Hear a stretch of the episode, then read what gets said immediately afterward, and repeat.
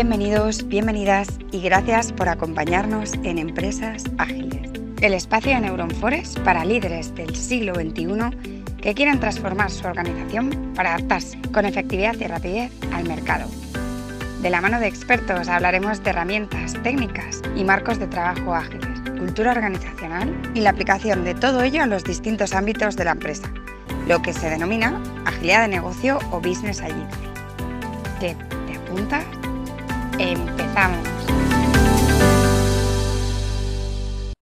Buenas, bienvenidos a otro capítulo de Empresas Ágiles. Soy Javier Martín Nagar y hoy vamos a hablar sobre las tres grandes revoluciones del software.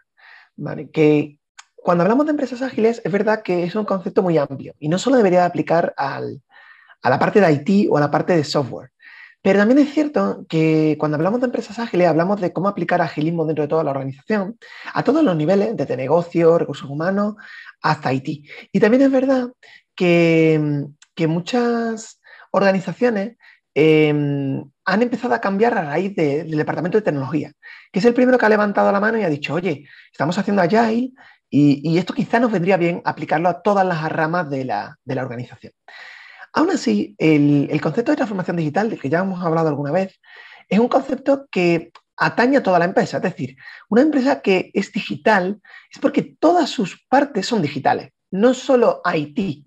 ¿vale? No hay que ver al departamento de IT como un canal de venta, sino como la venta, como el negocio. ¿Vale? Como eh, digital first. Primero vamos por digital y luego ya haremos otras cosas. Que si lo pensamos, las grandes empresas digitales eh, lo han hecho así. O sea, un Amazon empezó vendiendo por Internet y ahora está construyendo supermercados, ¿vale? Y un Netflix, que es cierto que empezó alquilando cintas de vídeo en físico, pero lo que realmente ha hecho Netflix, lo que hoy es hoy en día, es un modelo digital de, plataforma de contenidos, que además ahora hoy en día produce contenido, ¿vale? De manera física, o sea, ya es una productora. ¿Vale? Y ha, ido, ha virado a lo físico, pero con el digital first. Siempre el primero el digital. ¿no? Pero hay una cosa que tenemos que entender, es ¿por qué ha venido este cambio ahora? ¿Por qué no llegó antes? Bueno, eh, a la hora de hablar de la informática, del mundo del software, eh, quizás tenemos que entender que ha habido tres grandes revoluciones que han cambiado totalmente este mundo.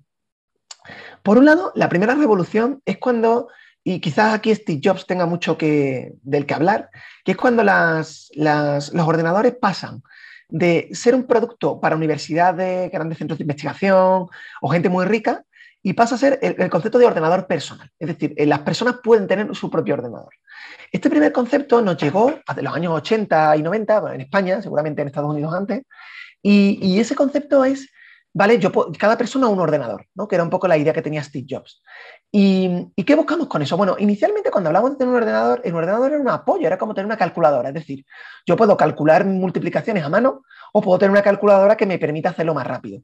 Pero mi tarea y mi labor no cambia, yo tengo que hacer cálculos igualmente. Entonces, la ofimática, que es lo primero que apareció, le permitió a las empresas hacer su trabajo mejor. Pero su trabajo siguió siendo el mismo y no evolucionó. Esa sería la primera revolución que pudimos vivir en el mundo de la informática. De hecho, en aquella época los informáticos estaban muy bien cotizados porque era una revolución total. Pasar de no tener ordenadores a tener ordenadores fue un cambio bestial para las organizaciones a las que invirtieron mucho dinero y a las que les interesaba tener esos sistemas de informática. Unos años después llegaron las webs y llegaron las aplicaciones eh, Internet a, las empresas. Y esta fue quizá la segunda revolución que en España se produjo con la llegada de la liberación un poco de, todo lo que es telefónica y que permitió liberar el mercado de la telefonía y permitir otras compañías, llegó la tarifa plana y ahí fue cuando en España empezó la revolución, que quizás llegó a principios del, siglo XXI. En, otros países sabemos que llegó antes, o sea, Amazon nació en los 96 y seguramente Internet estaba ya más popularizado en aquella época de lo que estaba, por ejemplo, en España. No, tengo datos de otros países. En, en, España se empezó a popularizar a principios del 2000 y, es cuando las empresas empiezan a decir, bueno, tengo que crear un canal de venta nuevo, que es la web. Y la web la voy a utilizar para mostrar mis productos, mi compañía. Fue una cosa muy curiosa que pasó, que yo me fijaba, es que en, las, en, los carteles de las carreteras empezaron a aparecer webs. Entra en mi web o incluso en los camiones o en los furgonetas de, de las empresas, no sé, una empresa de, que te digo yo, que, hace fotocopia. Oye, fotoprint.com, entra aquí y, te lo, y te lo transmitía. No, eso era raro, eso no existía antes. Incluso en las propias, ya poco a poco, a finales de, ese año, empezaron a aparecer las redes sociales y como el, concepto de hashtag o de arroba de, tu propia identidad aparece en muchos sitios, incluso en la televisión. ¿no? Eh, hay un programa de Sálvame, Sálvame no sé qué, y te pone el hashtag para que tú participes. ¿no? Ese fue el, final de esta segunda revolución que fue Internet, que acaba un poco con las redes sociales, ¿no? el, inicio de las redes sociales, que es final de hace como una década. ¿Dónde vino el siguiente cambio? Y es quizás aquí donde las empresas no lo están eh, quizás entendiendo del todo bien, ¿vale? Es el momento en el que la gente pasó a tener un teléfono con Internet de la mano. El tener Internet de la mano fue un cambio muy brutal, que por cierto se va a, ver por una cuarta revolución en el momento en el que el 5G se, se expande sobre todo las baterías. Si aparecen baterías que permitan a los móviles durar más de un día, eh, eso va a ser ya la revolución total. ¿vale? Que hoy en día quizás es lo que está fastidiando más ese cuarto salto, que va a ocurrir. ¿vale?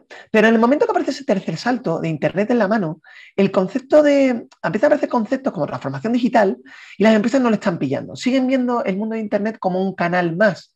Hay bancos que dicen, no, no, yo soy un banco. Lo que pasa es que tengo una iniciativa a la que le invierto mucho dinero, no es gratis, les llamo transformación digital y meto a un montón de gente rara, contrato una empresa para Agile, contrato gente en microservicios, blockchain, hago cosas muy raras que no entiendo bien, pero no soy capaz de explotarlo. Nos ha pasado con algún cliente que no hemos creado una unidad de Big Data, pero no sabemos bien cómo sacarle el rendimiento. O sea, no, vemos cómo sacar dinero de ahí o cómo sacar beneficios o mejores servicios, mejores productos de, esa iniciativa. Y, claro, el, hecho de que haya Internet de la mano produjo varios negocios paralelos o varios, vamos a decir, situaciones que podemos trabajar o explotar paralelas.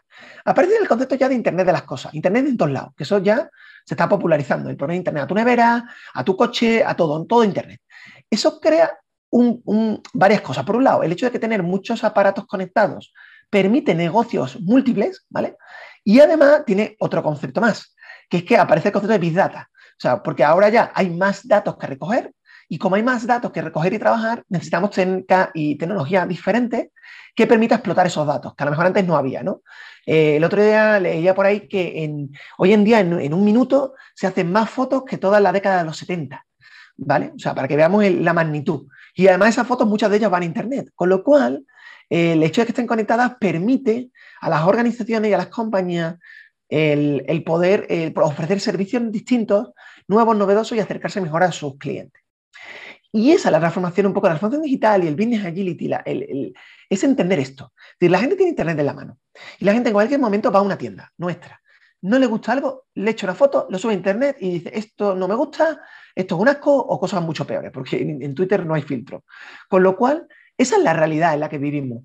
Y la realidad no es lo que era antes de yo soy una gran empresa y, y, hago lo que me da la gana y yo le digo al gobierno lo que tiene que hacer conmigo. No, ha cambiado el mundo. Ahora los, los que mandan son los customers.